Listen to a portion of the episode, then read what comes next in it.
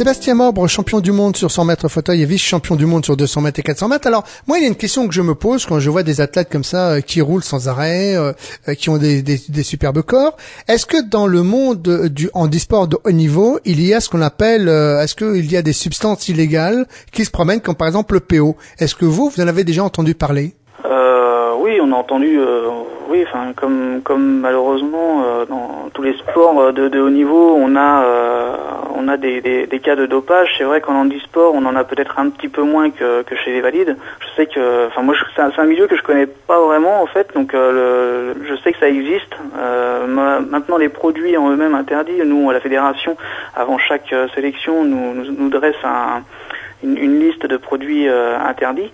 Maintenant, euh, l'athlète qui, est clair dans sa tête, clair dans, ses entraînements et ses préparations, euh, je ne pense pas qu'il ait, besoin de, toucher à, ce genre de produit. Et, malheureusement, il y, a, y, a, tellement de pression euh, médiatique ou financière sur certains, certaines délégations. Euh, c'est un sujet un petit peu, un petit peu compliqué, surtout, enfin, surtout par rapport à moi. Moi, je, ça fait que deux ans, euh, enfin un an, un an et demi que, que, je suis vraiment dans le, dans le haut niveau. Je connais pas encore tous, tous, ces, tous, tous les athlètes par rapport à ce qu'ils pourraient prendre ou pas prendre. Enfin, moi, je trouve pas ça honnête, euh, ce, genre de. non, parce qu'à partir du moment où, on prend une, substance, on, enfin. À partir du moment où on prend une substance, déjà, c'est qu'on a des doutes sur sa performance. Ce qui est pas honnête, c'est que, par exemple, sur un, sur une, moi au championnat du monde, quand j'ai entendu la Marseillaise euh, par rapport à mon titre de champion du monde, j'ai jamais eu, et je ne pense que j'aurais très rarement eu une émotion telle que, enfin, c'est l'hymne de, son pays, c'est ça, ça représente tant d'entraînement, tant de sacrifices, tant de, tant de choses, euh, voler ça à quelqu'un qui, parce que je suis, la personne pourrait être, euh, être euh, dopée ou quelque chose, c'est, c'est, pas respectueux de la tête.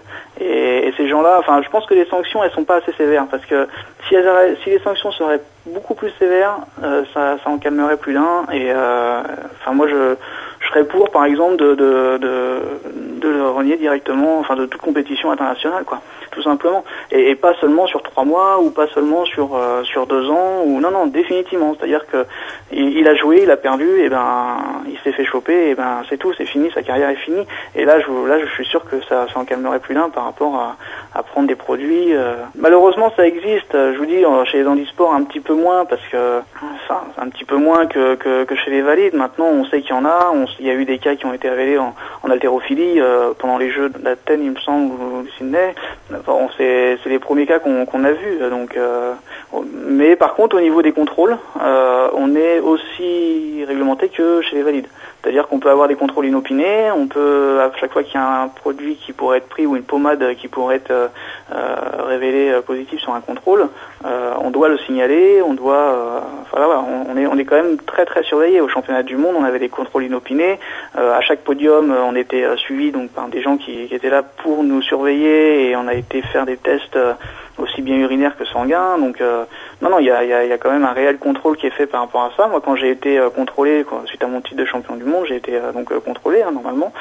Et il faut savoir que c'est des mon test d'urine a été envoyé directement en Australie et c'est gardé 8 ans ils conservent ces tests-là pendant 8 ans, parce que si d'ici là ils découvrent d'autres produits, ils pourront refaire des recherches. Donc c'est quand même assez surveillé. quoi.